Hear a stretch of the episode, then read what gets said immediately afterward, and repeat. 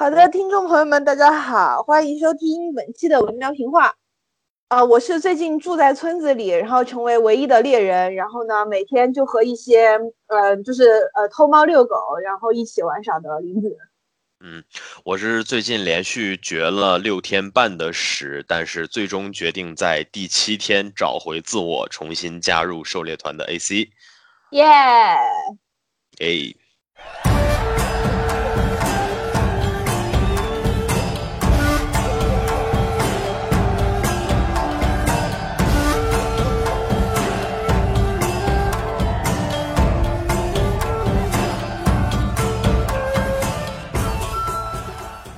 大家听到这个开场，就大概知道我们今天的主题是什么了。是的，我们就是最近沉迷于新的怪物猎人系列星座，呃，Monster Hunter Rise 的两位主播。然后今天我们就来，对，因为因为现在今天的录制时间是二十八号，然后它的发售呢是在二十七号，所以我们就是作为一个游戏初体验，来给大家分享一下我们短短一天的狩猎生活都给我们带来了怎样的感受。哎，是的，那么这一期节目呢，我们也会不经剪辑哈，直接就这样放出去，作为我们微妙评话的一个赶工节目哈。其实我们上一次已经做过类似的赶工节目了，就是那期所谓的一人族，呃，不是一人族啦，是一期这个扎克施奈德导演剪辑版，就是我们临时赶工出来的计划。对对对，其实其实我们有很多临时赶工的计划，并且。有一些呢是我当天就已经剪辑完成的，但是连老师不知道是出于怎样的考虑，他就是不放，你知道吗？就是，就是就是不放，然后以至于就是你知道我有一个系列已经录到第四集了，然后呢，其实才刚刚放出来第二集。所以说，其实我们这期节目录完以后呢，也很有可能会不被及时的放出来啊。对，没错。嗯。就有可能就是二十二十八号录，然后说怪物猎人出体验，结果等到所有的全员大部队都已经解禁了之后，我们可能还没有放。没错，毕竟这个我们作为我们节目，呃，主理人的连老师，他本人呢也拒绝购买这款游戏，也拒绝玩这款游戏啊。对对，嗯。那么说回怪猎崛起啊，其实我在做这期节目之前呢。嗯，我就在总结说，我这一期其实既然我们是一个快速的这种初体验报告，那么我要以什么形式去讲它呢？我概括来讲的话，我觉得，嗯，一个词其实能非常概括怪力崛起的一些变化，就是加减法。嗯。啊，呃，加减法这件事情呢，其实体现在基本上可以说体现在怪猎崛起的方方面面吧。呃，其中最大的一个变化，我个人在游戏过程中感就是感受到的最大的一个变化，就是在环境的这个方面，环境和角色的互动之间，呃，我感受到的是他们尽最大的可能做了一些减法。这个减法具体减在哪儿呢？减在过去。怪物猎人系列当中的一些非常细致的，嗯，交互式的操作，嗯，啊，举个例子呢，就是这次的地图里面不需要刻冷热饮了，啊，对对对对对，对，冷饮和热饮这个概念已经被取消了，也就是说，你不论在任何的环境里，你都不需要服任何的药以确保你的生存。也就是说，你会少储备很多的东西。我这次非常直观的一个感觉就是，我不管打什么任务哈，因为我其实是一个比较习惯大量的囤药给自己的人。嗯。然而我这次反而感觉我的道具箱无论怎么着都带不满，所以说就 是我还一直在想是不是少了些什么呢？然后我仔细看下来，我发现哦，原来我以前经常带的陷阱我没有带。嗯。然后我会预备的什么光虫啊、起爆筒啊这些东西，基本上我都不需要了。嗯啊，为什么呢？因为光虫在路上随时捡，然后随时自动合成。嗯，所有几乎所有的东西都是自动合成这个啊道具的。就是当然我知道这个功能其实在世界里面也是有的哈。比如说你那个身上带满了这个回复药，然后带满了药草，这个时候如果你捡到蜂蜜，它会自动的合成回复药或者是回复药剂。嗯，呃，但是。就是这次的话，我直观的感受就是，你几乎捡到所有的东西，它都会直接合成某样东西。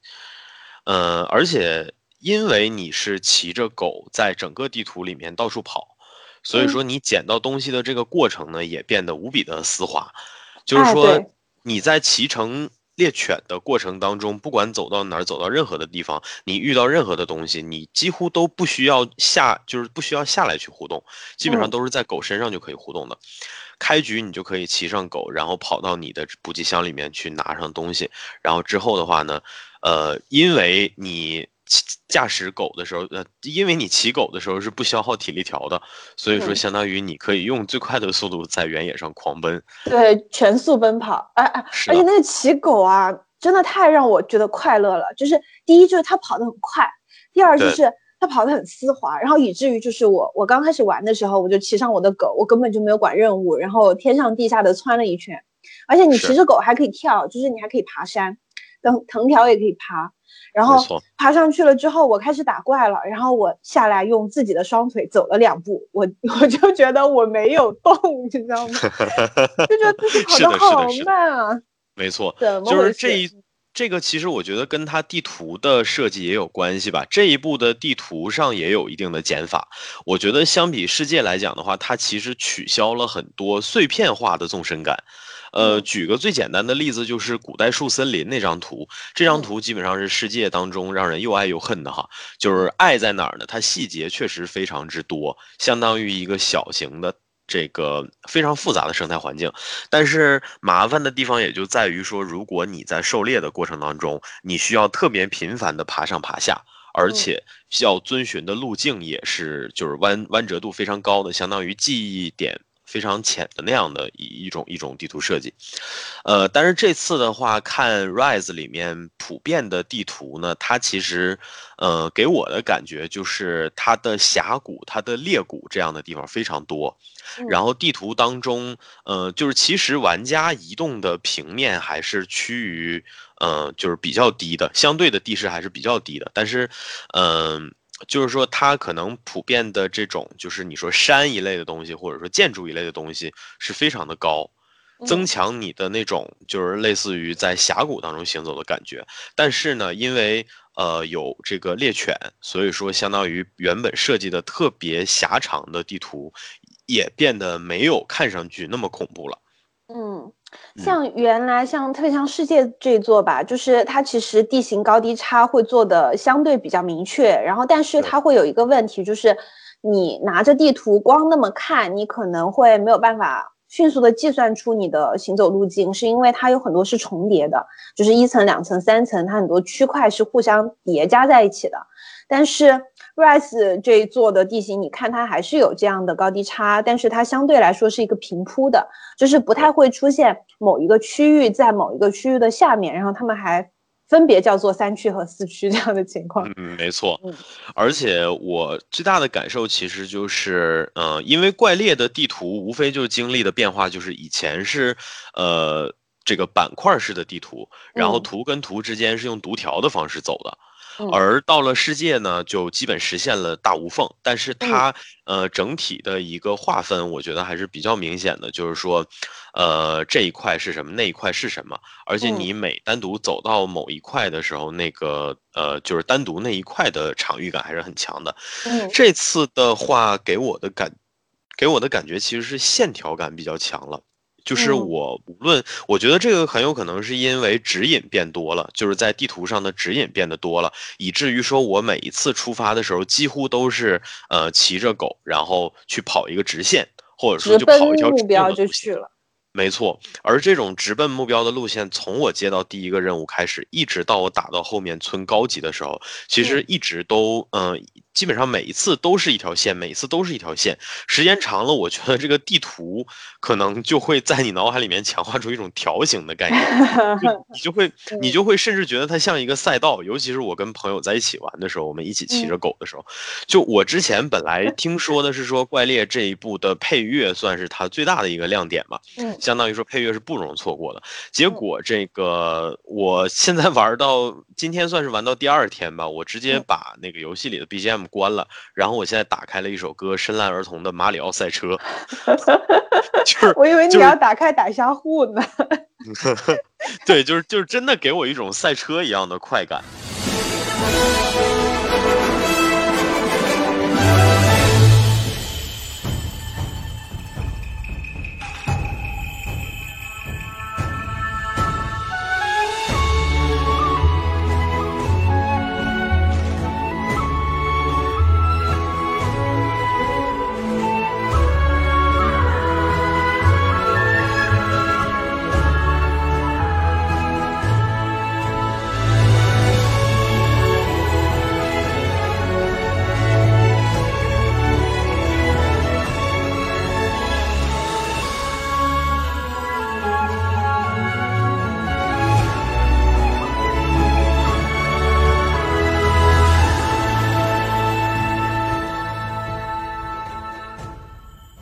我就比较凄惨啊，我。我我我我明明是首发入的手，然后预购的，然后呢，然后然后和朋友们的时间老凑不上，然后 AC 老师还跟我说什么他四月四月份才能够拿到游戏，害得我村任务自己也做了，集会所任务我开都没开，然后我就想着我要等 AC 老师一起玩多人，结果 AC 老师背着我 就已经把集会区打到了三星，然后我今天上午才第一次和 AC 老师一起玩，就是才。才开始玩多人游戏，我还没有感受到那种赛跑的乐趣。哎，这个说起来也是惭愧啊，就是说这个骗子，感情的骗子，是感情的骗子。我是这个这个这个，那叫什么？生活的有害垃圾。没错，我就是这样的人。但是怪猎是真的香。我其其实其实我之前也是预购的实体卡带，但是后面。呃，因为那家店其实不太让我放心啊，说实话，因为那个他们家普遍的商品是没有评价的，而且再加上说就是呃，他们家也不理人，他们家的客服不理人的，就是基本上给你设定好一个自动回复，说我们保证呃几月几号之前可能能发完所有的商家。但是他们也没有任何的回应，我问其他的问题，他们也没有回应，所以说后面我觉得有点放心不下，我就把 这个卡带退掉了。因为我预购卡带的时候，其实跟那个实体数字版的价格是不相差的，是完全一样的，所以后面我就还是买了这个数字版。数字版，嗯，确实是非常之香。但是就像我刚才说，这个我为啥说是加减法呢？就是因为，呃，加法。固然，呃，减法固然是很多，但是其实，嗯，相对来讲吧，我觉得减的有点过了，有一些地方会让，比如说哪些部分让你觉得太少了？呃，首先一个地方就是在这个我们刚才其实说到环境哈，呃，我有说在狩猎和在具体战斗的环境里面是让我感觉到减法做的非常成功的，但是实际上在呃村子，就是说在那个猎人日常的活动区域。活动区域的这种场域感，或者说这种环境感，是让我没有那么深刻的。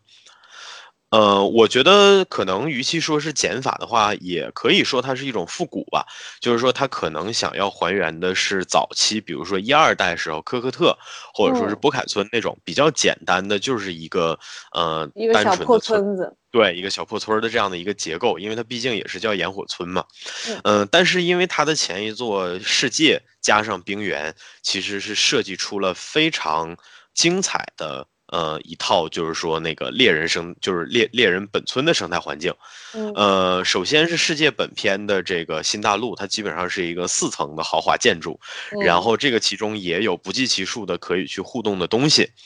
呃，这些东西让我感觉就是说，我们确实是一大队的人马，浩浩荡荡的来到了这个地方，而且我们在这儿相当于是这个打造了一个，嗯，相当于自给自足的这么一个环境吧。然后我们在这儿也建立了非常多的设施，然后能够供我们在这生存，会给我一种这样的感觉。然后到了冰原呢，冰原的呃地图虽然相对世界没有那么多层。但是它也是一个，就是说它它相对来讲在结构上变得更加的合理了，而且因为冰原里面的那些设施也有着就是说冰雪地带，呃，这个生态的那种特色，对，所以说相当于我觉得他做的是别有用心的吧，呃，这两部的猎人设施都给我一种非常，嗯，环境感或者说互动感非常强的这样的感觉。呃，有一些很有亮点的设计，比如说像这个，呃，集会区域的那种互相掰腕子的木桶，啊，像这样的设计，然后包括说，呃，一些像这个，呃，厨师区啊之类的这样的地方，就是可以烧菜或者说做肉的地方，它的那种布景是非常大的。还有一个最明显的例子是铁匠铺。呃，铁匠铺的话，就拿 Rise 来对比吧。其实 Rise 目前为止的话，能够打武器的地方，也就是外面那个地摊儿 啊。那个地摊儿，虽然这个呃，我能理解说他们所谓的这个这个这个还原村子啊之类的，但是 那个地摊儿打武器未免是有点太寒酸了吧？这个我们我们就不说别，因为你走过去，你就看到两个人在水桶里面 洗铁。是的，是的，是的，就是给我一种你们。这么洗到底有什么作用的感觉？而且就是其实这种这种东西很尴尬，这种细节是属于你做了不一定有太大的用，但是你做出来一定是加分项，它是这样的东西。呃，再举个最明显的例子，就是《怪物猎人世界》里，世界和冰原每一个铁匠铺它都是有熔炉的。嗯嗯，就是相当于铁匠铺的核心是那个熔炉，然后熔炉外圈是铁匠铺的服务区域。也就相当于说，他这个角色接收了你的请求之后，他转身就可以告诉后面的人立刻开工，能够让你看到这个过程。其实就有点类似那种透明厨房的感觉，就是现点现做，然后现让你看，现点现杀。对对对，但是在这里呢，我还是不得不说，就是你用主机和掌机来进行对比，还是有点欺负人。嗯，因为。这两个东西确实涉及到一个很大的问题，就是机能的问题。它可能不完全是设计方面的东西，它需要考虑更多的就是你把它做出来了，你会不会影响到你的游戏整体的运行？大家应该也知道，就是《怪物猎人崛起》它的总监是依赖太范嘛，就是他之前一直负责的或者说参与的都是《怪物猎人》系列在掌机上面的游戏开发，《崛起》这一座实际上的开发时间和。世界是同步的，就是他们是同时开始开发的，所以能够明显的看到崛起这一座既有原来的那些村子的影子。其实，其实这一座的村子会让更多人想起原来的结云村三和三 G 的结云村，然后同时在一些嗯，就是战斗和游玩系统上面会更多的有世界的影响，但是还是不得不考虑到它确实只是一个掌机上面的游戏而已。其实我对这个村子相对来说是满意的，满意的原因是因为在风格上面它其实是做的很好的。那么在风格上面已经还不错的情况下，再去要求他在一些场景建模这些细节上面去打磨的特别多的话，我觉得是一个相对不太现实的一个考量。嗯，呃，是这样，就是我为什么要提铁匠铺呢？嗯，还有一个重要的因素。就是你知道炎火村村长啊，就是大团长的二啊大大大大大团长二号啊，怨虎龙人形体。就是你你知道，对你如果看了他这个村子的细节，你会发现他的背后实际上就是一个半开门呃，就就就是露着一点门缝的那么一个房间，然后里面是一团巨大的火源。嗯，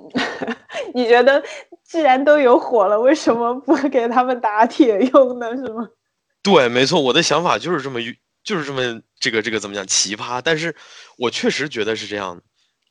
但是这个东西我觉得嗯可以观察一下吧，就是看它之后会怎么样。因为我看它背后那个房间，我总觉得以后可能会开放使用，或者会交代它是怎么来的。世界那座之所以有那么巨大的熔炉，其实它也是有交代的，就是因为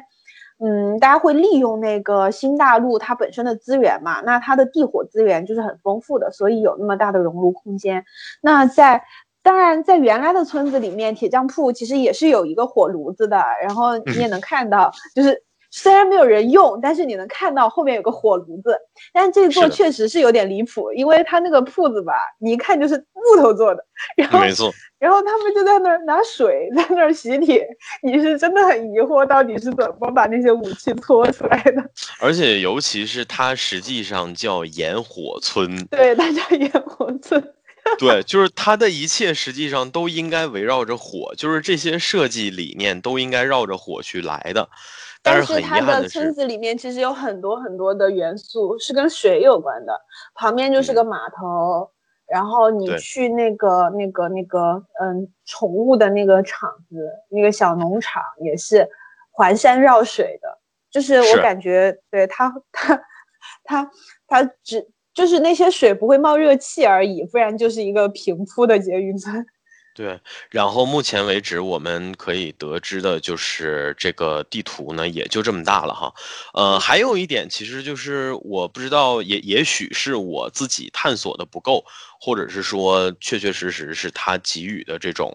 嗯，场景的这种交互，或者说是这个提示不够充分吧？哈，不管是什么原因，就是我在游戏刚开始的那大概呃 N 个小时里头吧，我没有找到自己的小屋在哪儿。我后来跟这个，我觉得是你自己的问题，因为你最开始就是从自己的屋子里出来的，然后你只要带脑袋，你肯定认得出来自己的屋子在哪。剪了，剪了，剪了，剪了！我操，剪了，太 尴尬。我操！游戏一开始你就从自己的屋里走出来的。完蛋了！我操！剪了，剪了，剪，剪了，剪了，剪了，完了。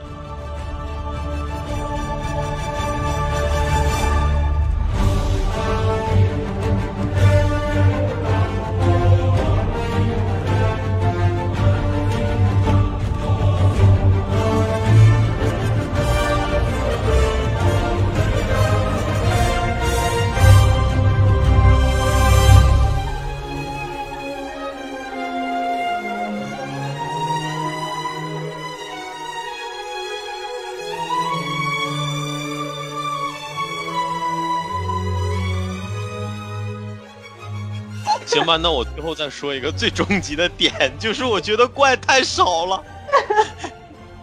这这这个其实你可以说我比较贪心了哈，就是这个是我个人的感受，因为，呃，作为一个从老系列就是从 P 三走走过来的吧，嗯，然后其实我是觉得说，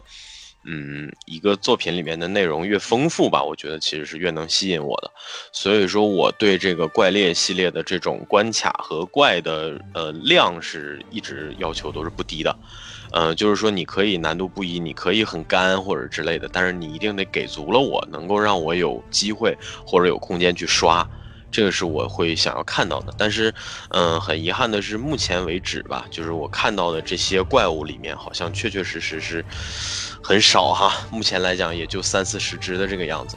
就是从从世界那座开始吧，就是老老猎人们普遍都有这一个，嗯。就是不满吧，不满足，就是觉得怪物的数量太少了，然后，然后那个，我觉得世界就目前来说，我的感受来说，我觉得世界做的更过分一些，因为世界，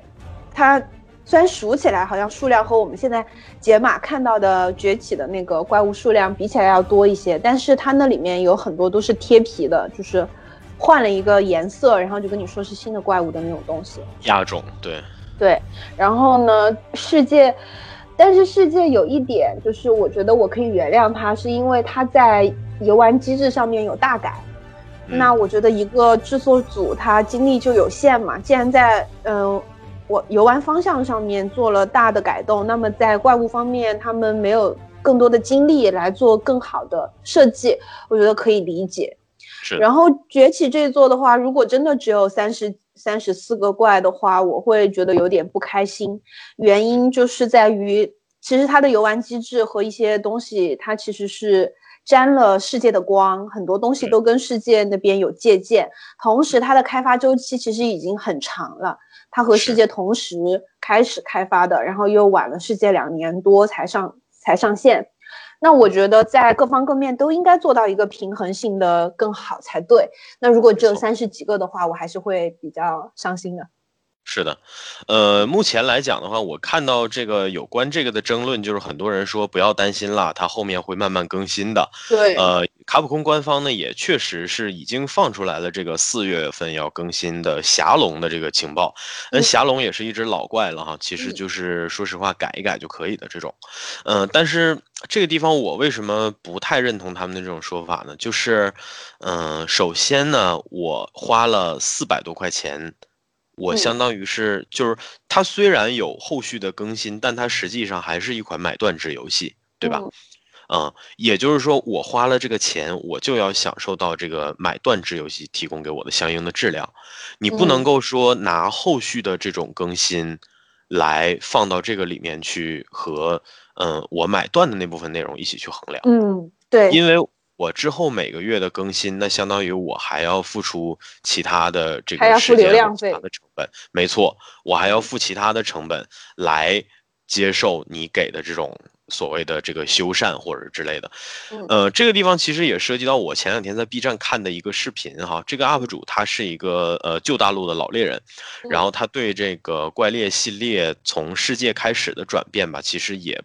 嗯，不是特别的习惯吧，或者说他看到了其中的一些弊端，所以他就做了一期视频，呃，基调就是挺悲凉的，就是说什么再见了旧大陆，啊，是这样的一种视频。然后他在里面其实就有很详细、很客观的讲述了一些，呃，从世界开始就是卡普空，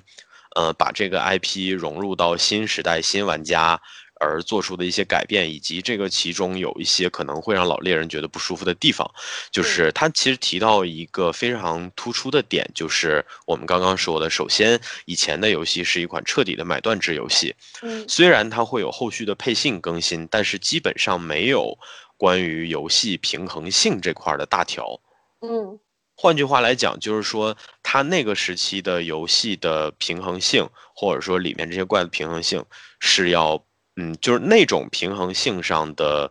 修，呃，那那种就是怎么讲品控，那种平衡性的品控是要比现在更严格的。对，原来的配信其实大部分都是就是一些特别的任务，嗯一些超高难度的狩猎，然后它其实更多的是增加你就是嗯趣味的那种挑战性和趣味性，对。但是就是说增加一些原来没有的怪物呀之类的，其实相对比较少的。对，嗯。嗯，所以说这个是其一，然后再有一个的话，就是他说其实，呃，卡普空每个月更新新怪的这种行为，嗯，是在把这个游戏逐渐的往网游式的那种方向去变。嗯，啊，对，就是说以前的话，我可能花这一份钱，我买了这一个游戏，这一个游戏当中的东西。就是他一次性卖给我的东西就足够我接下来专注的去搞很久，嗯，但是现在的话呢，相当于我买了这个东西，它里面的内容可能不够充分了，然而它还要拴着我的期待，让我看接下去每个月会更新什么东西。嗯，所以说就是这样的转变，呃，虽然我知道这个其实现在算是一种是呃趋势吧，也是一种主流的方式，但是呃，可以确定确实不是每一个从旧时代走过来的单机玩家都能够习惯的事情。所以说这个点他当时其实也有提到，嗯，对，就是其实现在的游戏，嗯，怎么说呢？你要想让它一直维持一个热度，让大家就是一直一直的都想要去玩，那。游玩的趣味性肯定在其中，然后你怎么样保证说这个趣味性是持续的，或者说是可控的，或者说是我游戏公司自己可以有一番操作的，那肯定还是以嗯定时的更新啊、活动呀这些为主。它其实已经把营销和游戏给组合在一起来做了。然后其实我也是一个 旧大陆猎人了。然后在在曾经，我觉得怪猎更注重的，或者说它的趣味性更多的是，还是维持在每一场打猎之中，就是每一场狩猎之中，然后你去感受你的刀砍在怪物身上的那种爽快的感觉。然后，其实从世界开始，它增加的趣味性更多的是增加在了除了狩猎以外的部分，与环境的互动也好，和整个这个。村子里面的互动也好，和朋友之间的这种游玩的趣味也好，它其实渐渐的和打猎本身 关系越来越少了。在这一座 Rise 这一座，其实一开始很吸引大家眼球的，一个是新增加的降虫系统，然后让让你觉得就是说，嗯。就是在在在在狩猎，至少在战斗方面，它给你增加了新的元素。还有一个，其实就是整个村子和这个游戏的风格化，就是它做的相当的日式风格。然后呢，它的整个风格化会对于这个游戏的体验造成的影响，其实是《怪物猎人崛起》这一座的卖点之一。然后你就能够看到，它已经就是说，嗯，它的重点可能确实没有再放在这个战斗本身了。没错，嗯，呃，他其实提这点，为什么他不太习惯这种方式呢？还有一个，他说对于游戏体验的改变，或者说甚至可以说是破坏，就是说以前呢，所有的内容，包括这些可能性，都是买断制的卖给你的时候呢，大家去探索或者说去开发不同，嗯，打法、不同玩法的这样的时间。或者说这样的方向性就会更多，嗯。然而现在呢，基本上每一次更新，相当于说，让大家都不约而同的朝着同一个方向去走。也就是说，我们更新完以后，基基本上就是说，原本的内容不够充分的情况下，我们玩完就是那样了。之后每个月更新的内容，大家都是一样的上来刷，刷完了以后一样就没有人了。这个，嗯，确实有一点吧，就是其实，在世界之前，像其实世界的加减法其实做的其实也很多嘛，包括就是其实，在玩的时候，在玩世界的时候，大家经常会有提到一个就是很重要的配装系统，就是嗯，像原像曾经配装系统相当的复杂，因为它的技能点数其实很难算，然后也就。也就从配装上面就可以分出相当多的打法与流派，同一个武器可能有七八种流派，但是从世界开始，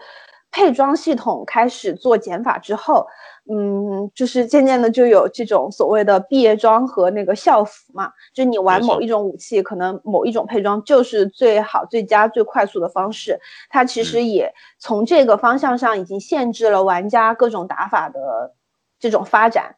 然后，然后它也就造成一个结果，就是说，就是真的就像 AC 老师刚才讲的，就是嗯，打到某一个时候，好像所有人都是一样的，嗯，因为你你你走其他流派，可能确实就走不太通，或者打起来就没有那么的快乐。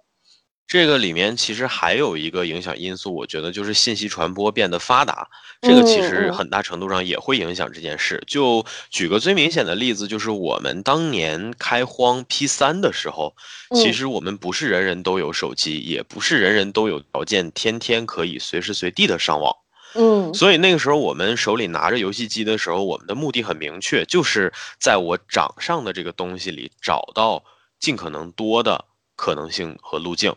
我们也许会为了它而去搜索一些内容，就是我们有的时候可能会上网查一些资料，但是因为信息不够通达，所以我们很多时候查到的内容可能只是一些基本的数据，我们没有办法确定哪些是我们能够配出好装的最优解。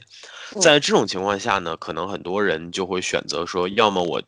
够干，我就一套一套去试。对，还有的情况就是说，可能我这个。呃，做出来了以后，对吧？我就用用着这个套装去打，但是，嗯，我基本上不会说，就是最开始的时候，其实没有人会去考虑说什么最速毕业装之类的，嗯，因为，呃，我们最早的时候在网上能够搜到的，就是有关，呃，就是那种类似于什么太刀速通、大剑速通之类的，很多其实是特别依赖手法的。嗯，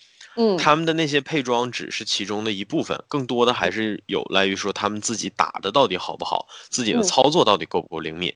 呃，我是觉得可能这些东西在早期的猎人当中是占大比重的，但是现在的话呢，可能逐渐逐渐的就变成像我们刚刚说的这些内容了。你基本上拿到游戏第一天、第二天，你只要是有相关的微信群、相关的联系人。也在做这件事，你很快很迅速就会知道接下来的剧情，以及接下来的这个你做什么套装可以打得愉快啊之类的，不是可以打得爽或者打得快。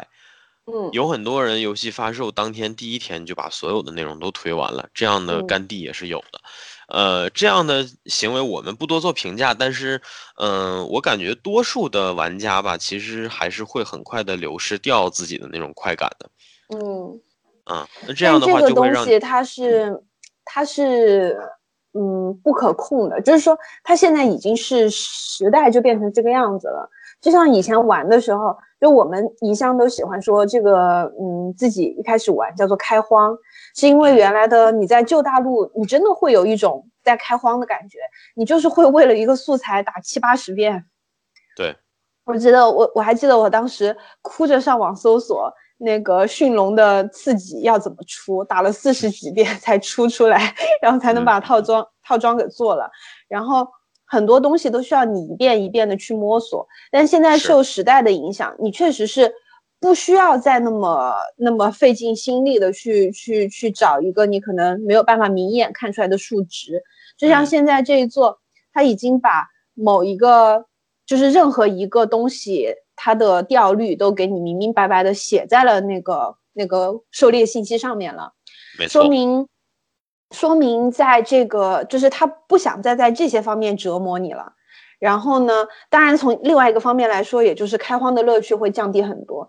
那么他既然做了这样的一个取舍，那那我觉得他的他要考虑的就是我在这方面减了，那我要在别的方面增加，否则的话，游戏的这个生命也会也会变短。刚刚其实你说到这儿的话呢，我我也想到一个这次的减法，也是体现在怪物素材这一块的，呃，就是目前为止吧，可能因为我刷的也是比较靠前，但是至少是，嗯，打了这个村四和集三了，目前为止我没有遇到特别难掉的素材。呃，在目录当中也没有遇到特别难掉的素材，而且我能够感受到非常明显的就是，我每一次单次狩猎能够掉落的素材量确实是非常大幅的增加了。嗯，对，呃，光从数量上来说就变多了。没错，而且就是说怪物的部位也变得相当好破坏。对，嗯，是的。对，而且破坏了部位之后呢，很迅速，几乎就能出到那种就是破了部位应该有的素材。嗯呃，包括说我们在游戏当中进行的一些操作，像御龙啊，然后像这个，嗯，包括就是破部位啊之类的，它怪物其实很迅速就会掉渣，基本上满地掉渣的那种程度，没 错。就是我印象最深刻的是那个天狗兽，就是天狗兽，呃，在有一套那个尾巴之地的输出结束以后呢，你如果把它尾巴打平，就是你你如果把它尾巴那击中了的话，它会硬直，它就会倒地，然后倒地的时候，它会哗一下掉出一大堆东西，这个里面可能有 可能有天狗兽的这个掉落的碎片，就是它本身的素材，可能还会有它身上藏的一些柿子啊之类的这些东西，总之就是会掉一地，会给你一种在这个砸金蛋的感觉。嗯，所以这个其实我我也是说，为什么这次游戏有一种丝滑流畅的感觉，就是它游戏当中不断的出现的这些来自于其他游戏的既视感，嗯，是也是它很重要的一个变化，我觉得。而这部分你说到底是加法还是减法呢？我觉得，嗯，它是其实是通过做减法，通过在呃操作，通过在这个交互这方面做减法。而对体验形成了一个加法，就是你会收获到像马里奥赛车那样的丝滑这个这个这个跑图的这种体验，然后你也能够收获到类似于砸金蛋的这种怪物东西掉一地的这种快感。就那种夜游贪玩蓝月，砍一刀掉一地。你甚至还能开高达。就是所谓的操龙系统嘛，对吧？操龙系统也是这次非常嗯，就是被大家称道的一个系统。嗯，我看到目前夸的最多的，其实就是它的一个是它的操作也是做了减法嘛，它的操作，呃，同比于怪猎世界和冰原类似的那个，呃，就是所谓的骑乘和撞墙来讲，对。它是简单非常多的，因为它基本上你只需要一个按键就可以登上怪物，之后的操作都是基于你和怪物共同的行动了。呃，那么这个变化的话，我觉得其实也是就是一门心思想要提高玩家爽快感的一个呃一个意图吧。说起御龙，就是操龙，它因为那个。翻译的问题嘛，就是某一些中文版本是操龙，某些中文版本是御龙，然后就有一个广为流传的截图，就是教学，想要操龙，先要让龙进入代操模式。没错，没错。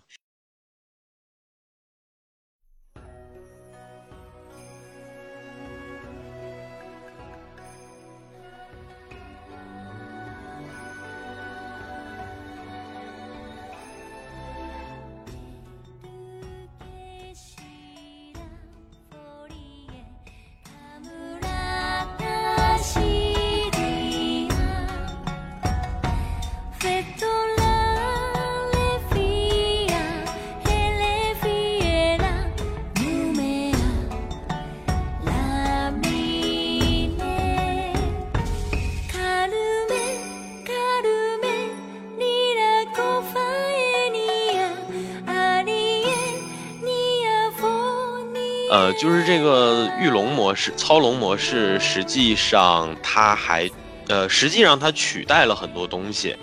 呃，比如说原来怪物的地盘争夺，嗯，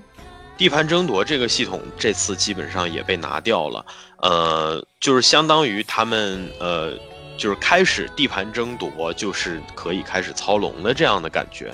对，这次没有明确。争夺其实是有，他们还是会打架，但是不会变成一个你无法在旁边对他们进行任何干涉的一段小动画，而是变成你可以进行交互的一对一一一段战斗了。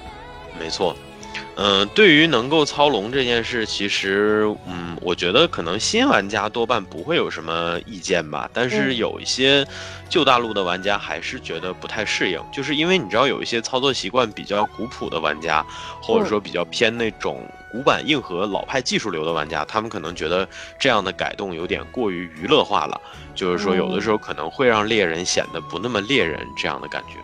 我也有见到一些类似的观点，那么这个部分的话，其实这个就是猎人原教旨主义了，就是你不像不像一个真正的猎人那样拿着一把小刀砍砍砍，只要有多的操作都不猎人。是的，是的，是的，也有这样的观点出现，我觉得，嗯嗯，那么其实这个也涉及到一个问题，就是说我们在对原有的这种已经比较饱满的体系进行大刀阔斧的改造的时候，我们呃做减法的同时，要不要为老玩家保留可以按照加法方式去做的这样的路径？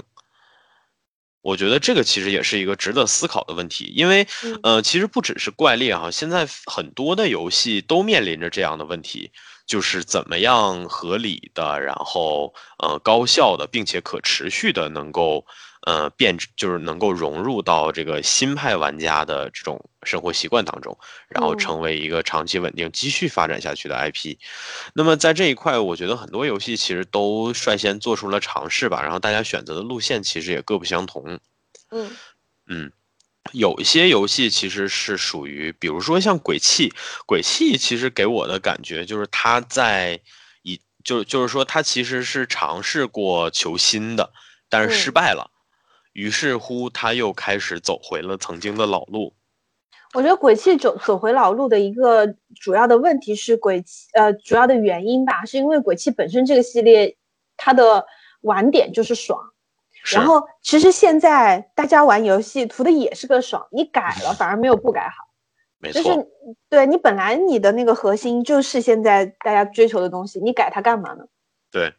还有一个类似的例子就是战神。因为战神相当于是转型，呃，战神相当于是转型了，就是他在转型的路上一去不复返的这种感觉。但是战神，呃，区别的一点就是他成功了，对他相当成功。对，而这个地方我觉得可能很大程度上就是，呃，老玩家也会有的一个误区吧，就是你会发现说，如果他转型成功了，那么说明一是他的新动作系统开发的足够扎实，二是说这个战神原来给你的刺激感和爽快感，可能就不是基于他所谓的动作系统或者是打击感，啊，战神的爽，我觉得更多是基于剧情，基于设定。对，没错。基于剧情演出，基于鲜明的人物的行为，基于这些东西，没错，基于这些东西形成的一种刺激感。而很多人可能把那种刺激感误以为是打击感，所以说很多人，呃，其实在一开始看到那个战神的预告片的时候，就是那种越肩式的这个这个呃，对，介于 第一、第三人称之间的这样的一一种那个。动作设计的时候，他还觉得说：“我靠，这游戏是不是又要乱改啊？”结果人家非常的成功，而且现在也即将要推出下一部的作品了。嗯，是的。嗯，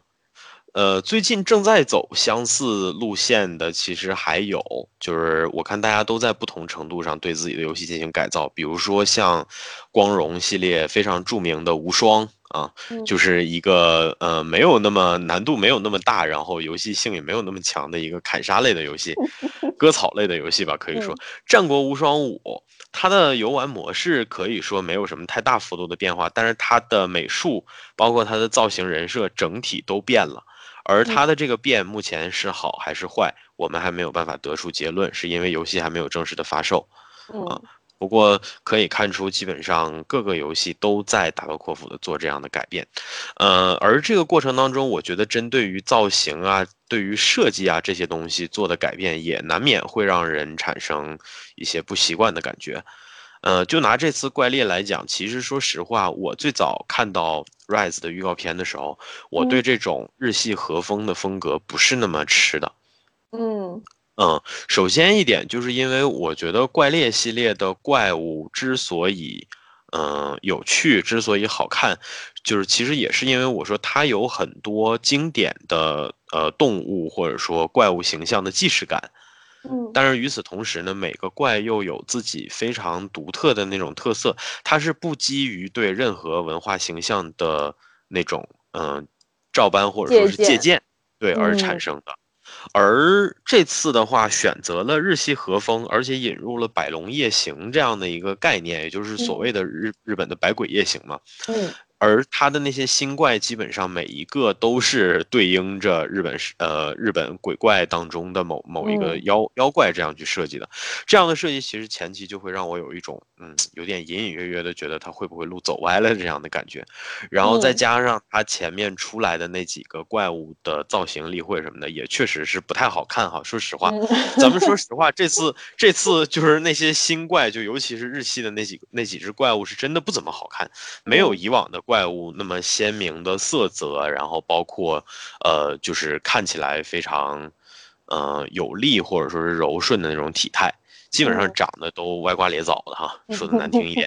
但是我实际上上手体验了以后呢，我觉得，嗯，因我现在还没有体验到所有的怪哈，但是我昨天其实打了一下那个天狗兽，嗯，啊，这个天狗兽反而让我打破了之前的那种。焦虑就是我觉得，哎，他们还是有几只用心设计的怪的。这个天狗兽这个怪，其实我就非常之喜欢，是在哪儿呢？就是首先它顾名思义嘛，对吧？它的对应的原型就是天狗。天狗，嗯，对，呃，而它的这个这只怪其实是有点类似于驯龙骨架的那种，就是它是个飞龙种的骨架啊。嗯。然后它的那个翼爪下面。呃，有很长的翅膀，然后这个翅膀呢，它平常会端着，就像那个呃妖怪神话当中那个天狗的那个大袖子是一样的，会有这样的设计。然后呢，嗯，还有一个比较特别的地方，就是说这只怪通常来讲的支点是一只尾巴。这个尾巴长得像一个手一样的那种造型哈，这个其实也是，呃，可以看得出非常浮世绘的一个设计了。然后，呃，这条尾巴作为它的支点呢，能够支撑它在环境当中，嗯，就是像滑轮一样顺顺利的平滑，然后也可以让它像之前的毒怪龙或者电龙那样抓地或者说是抓墙，啊，嗯，同时这个尾巴呢也可以用来抓住敌人。就是它其实是非常全能的这么一个东西，然后也相当于是这只怪进行自由活动的一个非常主要的支点，然后再加上这只怪呢会随时的从身体里面掏出柿子，啊，一种是有一种是没毒的柿子，一种是有毒的柿子，就是相当于是两种远程攻击的道具。也就是说这个怪不仅它的动作系统非常的丰富，然后它还有近近程和远程的攻击方式。嗯。所以说让我感觉确实是挺有新意的，而且再加上他有一些动作，确实是有那种日本那个叫挪舞还是叫什么舞？不叫挪舞吧？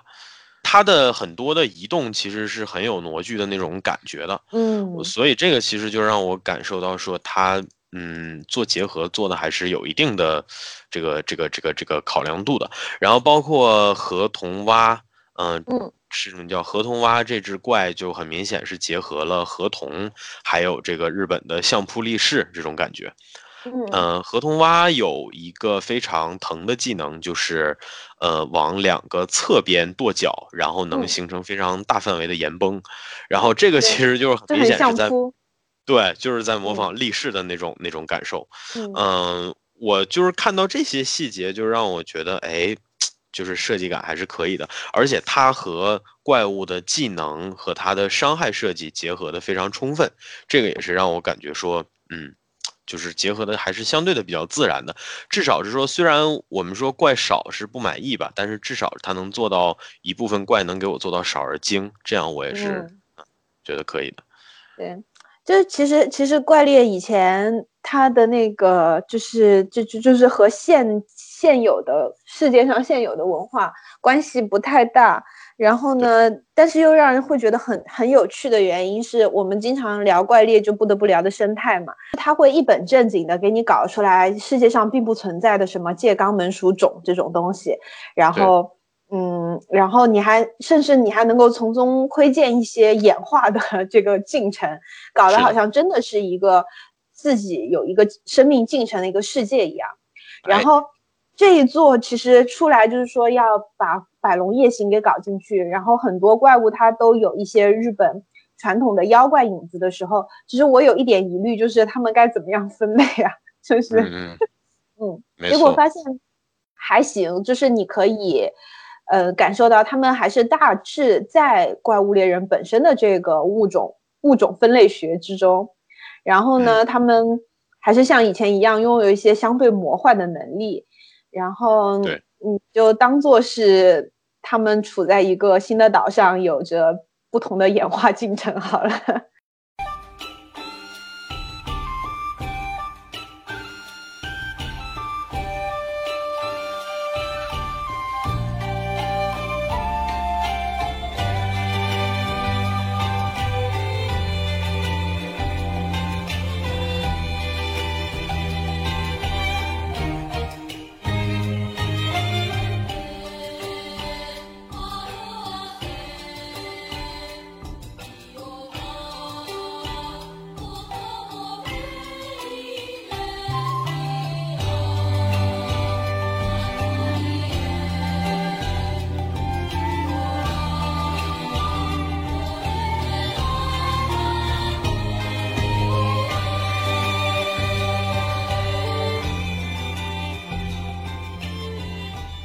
我觉得就是这一部吧，在多半的粉丝心目当中，无论如何也不能算作一个，呃，正史的东西吧。就是尽管它确实是正统的续作，啊，但是我觉得多数的粉丝，就是说对这个体系有有了解或者有认知的粉丝，可能还是倾向于把这一部当成一部外传性质的作品，或者说是一部特供性质的作品。嗯，呃。有一些我个人觉得不太好的地方，其实就是，嗯，说一个就是大，就是比如说这次村长的设计，就是这个我知道，大团长，对对对，就是这个你真的真的没有办法不让人产生既视感，因为毕竟你这东西是一个，嗯，你懂的，对吧？就是你你毕竟是一个是一个这个和人家并行做的东西，那你你说你不参考谁信呢？是吧？是。而且而且长得未免有点太像了，连声音都很像，然后性格也很像。这种情况下的话，我就我其实我当时真的我打的时候，我我第一反应是大团长怎么在这里？然后我的第二反应是这一座是否在时间线上和世界是有关联的？但可能到现在为止看下来其实是没有这种关系，但没有这种关系又有极相似的人物，就会让人有一点混乱。对，嗯。我看到他的第一感受其实是，哎，又有一只怪物拟人化了。对，因为大团长之前都说是金狮子拟人嘛，对他就是很典型的怨虎龙拟人了。嗯，呃，然后根据现在已经玩到比较后期的朋友来讲，就是很不幸的消息，就是他们说这一部的剧情甚至好像都没有做完。嗯，不只是他们说，是嗯，总监依赖太饭自己也说了，就是会有新的结局添加进来。就是目前为止发行的版本确实还没有把剧情做完。这么恶心吗？所以说，就是这一切都有赖于。你是怎么？你完全不关心游戏新闻是吧？你只从朋友的口里面 听到一些关于游戏的传闻。我跟你讲这件事情，我超级矛盾的，就是我其实有意的屏蔽了一些资讯。哦，是因为我不想在，就是你懂的，我我不想过于的沉溺在那种就是周边信息构成的这个茧房里，然后以至于削减了我对于游戏本身的一些体验。嗯，但是。还是不可避免的会看到一些信息，所以说就是就是我觉得是这样的，就是说，比如说你已经从朋友那里听说某一类的东西了，然后就是你已经知道一点点了，那你何不把所有东西都了解清楚？但是如果你你你本本身不想了解，那就不去了解就好。嗯。哭了，我的天，竟然真的没有做完。那那所以这部分内容它是会通过后期更新的形式，还是通过新作品的形式？会通过后续的更新。哦，嗯，好吧。那我觉得到这儿基本上可以确定，他这一次其实就是想要按照网游的路线去搞，而且变本加厉了。这种做法已经达到了人神共愤的程度，大家一定要。大家一定要睁开眼睛。但其实怎么说呢？我觉得就目前的世代来说吧，就是，嗯，不妨把它看作是一个大的趋势。就是不管是游戏，因为现在游戏的开发成本其实也在越来越高。然后，嗯，有一些游戏其实大家是有一定的这种嗯宽容度的、包容度的。就是你可能还没有完全做完，但是你的成本投入已经远远超过自己的预期，或者已经到了自己承受的极限。那么你把先期开发的版本进行发行，然后大家一边玩，你一边进行后续制作，然后通过 DLC 或者更新的方式，把后续的内容放出来是一种大家可以接受的方式。然后你把这种方式当做一种营销的话，如果你不做的太过分，其实玩家不会有太多的怨言。但是问题就在于，你这是一个买断的游戏，而且你的开发周期其实算下来已经有四年左右了，三四年了吧，至少。对，在这样的一个长的开发周期里，而且你掌机系统你是有，你是你是有有储储存的，之前是有这种底子在的，然后你新加入的系统也有世界给你去打前站，在这样的情况下，你依然没有把。所有的内容做的完整和把它打磨到比较好，那我觉得玩家对这个事情有怨言，我觉得是天经地义的事情。是的，这件事情其实我觉得可以对标到很多近期爆出来的一些所谓的大厂疑云，对吧？嗯，就包括去年那个饱受争议，然后最后还是得了奖的五五十七年内最遗憾的游戏。是的，是的。就是这些事情，其实我觉得某种程度上来讲，也给我们一些思考吧。就是，嗯，大厂固然是有它的权威，但是呢，就是说，嗯，如今这个时期时代吧，就是信息的透明度和通达度都已经到了一定程度了。那么在这种情况下的话呢，其实没有任何人是神神一样的存在，可以说，嗯，基本上，嗯，翻车。是可以发生在任何一个体量或者说任何一种规模的 IP 上的，所以说像这种情况，我觉得像崛起目前来讲呈现给玩家的这种质量，嗯，确确实实是让人又爱又恨吧。就是说，嗯，可能他如果我是觉得，如果他肩负的任务还是开辟新市场新人的话，那么你这么做也无可厚非。嗯，但是如果说你还想要，嗯，就是说你还想要在老玩家心目当中留好的话，那么目前做到这种地步的话，是很明显是远远不够的哈。这个是的，对于就是对于老猎人来说，像像我们这种玩系列十来年的朋友，嗯，更看重的当然还是游戏本身，就是你的战斗本身，大家还是对于。一遍遍的去打磨自己的狩猎技术，去熟悉每一个怪物本身的这种生态习性，在这一方面是抱有热情的。而你在这一方面只要做的不够到位，其实对于老玩家来说是一件非常非常消耗爱情的东西。因为这就是我们我们为什么非要守着这个系列玩，就是因为这个系列有和其他的游戏与众不同的地方。但这个与众不同，如果你没有把它做好，那我不妨去玩其他游戏就好了。对。这次的减法给我一种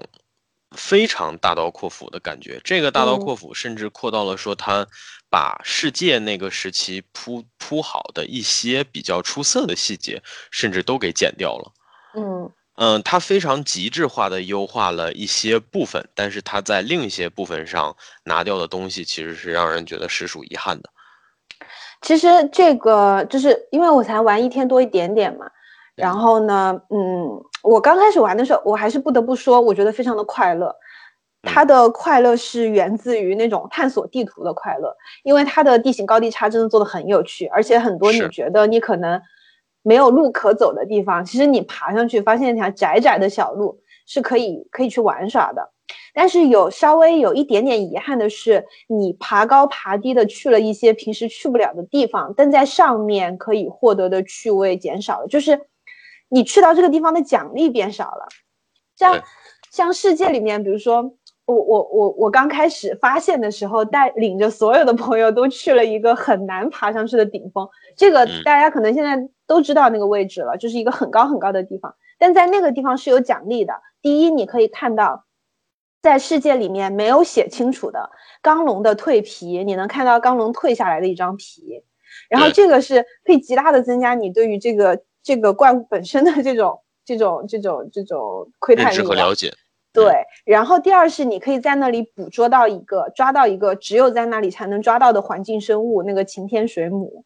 嗯。然后这个这个东西特别特别的漂亮，非常非常的美。所以当你千辛万苦的去到一个可能很多人都不知道的地方的时候，你可以获得非常非常大的奖励。这种奖励的快乐和这个地形的复杂结合起来。才能够带给人那么那么好的体验，但是在崛起这一座里面有有很多很高很高的地方，然后你只能通过那个大的翔虫才能去，但去到上面之后，奖励其实是远远不够的。这个是我觉得相对遗憾的地方。你都已经做到这儿了，你不妨在上面给我一个可以让我快乐的东西。是的，这就不免让我们产生一种猜测，就是说他为了保证他那些极致优化部分的流畅，到底牺牲了多少东西？而这些东西到底是不是有必要去牺牲的？嗯，这个其实我觉得，嗯，作为已经有主观判断能力的玩家吧，你也不可能不让玩家去思考这些点。是的。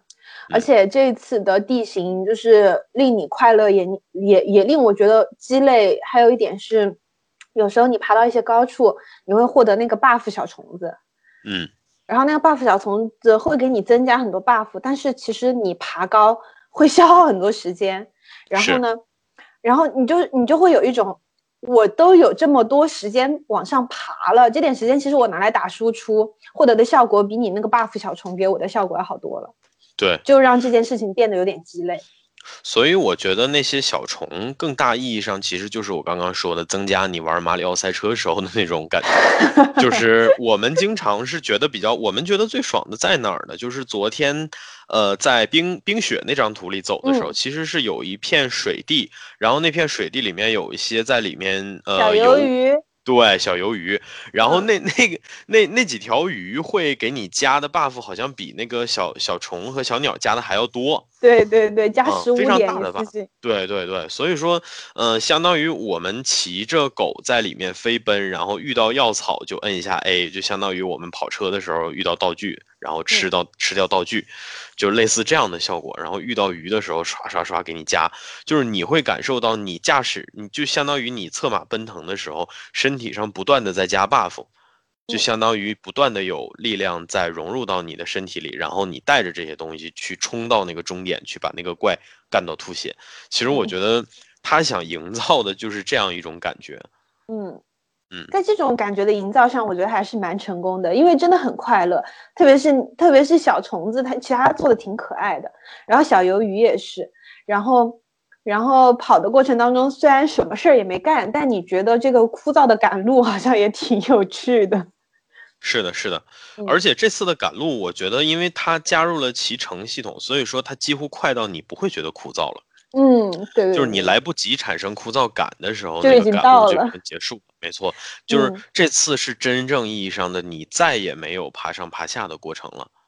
嗯，呃，没有没有用人爬上爬下找不到东西的过程。对，对我依稀记得当年在呃 P 三的时候，每次要去扔染色球的那种恐惧，然后怕扔晚了染色球的恐惧。嗯。还有就是，就是你刚刚准备补一颗新的染色球，染色球消失了，然后怪物钻洞走了的那种恐惧，真的简直是绝望。尤其是打飞龙种的时候，基本上龙飞起来你就看不到了。而且飞龙种你真不知道它飞去哪里了。你说钻洞的，它还有迹可循。是的，就对于我这种笨手笨脚又不太愿意频繁看攻略和资料的人来讲，我以前打 P 三的时候，兜里是常备千里眼之药的。嗯嗯嗯，我每次开局一定要看一眼这个怪在哪儿，然后现在这些东西全都给你标记在图里了。就算你没有遇到过那只怪，它甚至给你标记一个问号，对，告诉你那个地方就是那个怪。主要是因为你有猫头鹰嘛，其实就相当于就是给每个人一个固定的千里眼 buff。对，嗯，这个叫什么浮木兔是吧？哎，浮木兔是日本的特有的那种称呼，还是这个游戏给的称呼？这个我也不知道哎，其实我对日本的文化并不是很了解。好吧，哦对，德日战争想起来了啊，是这样吗？你们你们肯定哎不对，哪有德日战争？没有德日战争，不是轴心国吗？对对对，轴轴心国，轴心国。哎呀，那你身为轴心国对吧？一点也不了解，真是的，真菜。一点不了解，不了解。对对对，没办法，一个在亚洲亚亚洲战场，一个在欧洲战场，其实没有太多的。没有太多的合作关系，所以你才买了德版，而并没有买港版或者是日版，是吗？你这个金德分子，哎呀，对的，我就是金德。嗯嗯，好的。那么我们其实说了这么多，哈，说的也不是特别的全面，而且我们的看法肯定只能代表说个别玩家的这种观点，呃，也不是特别专业的这种游戏评价，只是说说一点个人的感受以及我们呃曾经的一些爱好倾向吧。然后也希望说这个游戏，既然你确实是没有做完整，那么你要在后面的更新。当中给我们把整个游戏的全貌尽可能的呈现出来吧。我觉得至少就是说怪要更新的频繁一点，而且要多一点，然后多一些原创怪，或者说多一些呃独立建模的怪，少一些像力战王那种机械性的或呃这个增加招式连皮都不换的。对对对，然后嗯，再有的话就是把剧情补全了，因为目前来讲的话，游戏里如果只有两只古龙的话，那么我觉得相信无论是哪个玩家都不接受的哈。这个其实参考世界的做法，古龙呢数量应该是还会有增加的，但是呢，参考世界的做法呢，它更新的也会非常的拖拉，所以这个事情就让人非常的难过。没错，呃，我们现在看到的情报是说，四月份的时候至少是更新两只怪，呃，霞龙的预告是已经放出来了，这是一只老怪哈，然后还有现在有的人说，接下来还有一只会更新的是暴鳞龙，就是这个怪物猎人世界作品当中，对，没错，世界呃制作的最成功的三只新怪之一吧，嗯。所以说，那么就让我们怀着这种期待继续往下打吧。啊，不知道这个内容能够让我们刷多久，我们呃也会尽可能的努力的哈，感受到这个游戏带给我们的其他的一些亮点。好的，那么我们这期节目的话呢，就到这儿了。然后，如果您也在玩《怪物猎人崛起》，并且有一些新的想法，那么也欢迎您在评论区跟我们友善的交流。微喵评话欢迎一切有意思的人、有意思的观点和我们进行积极的互动。那么，我们这期节目就到这里了，感谢大家的收看，我们下期再见，拜拜。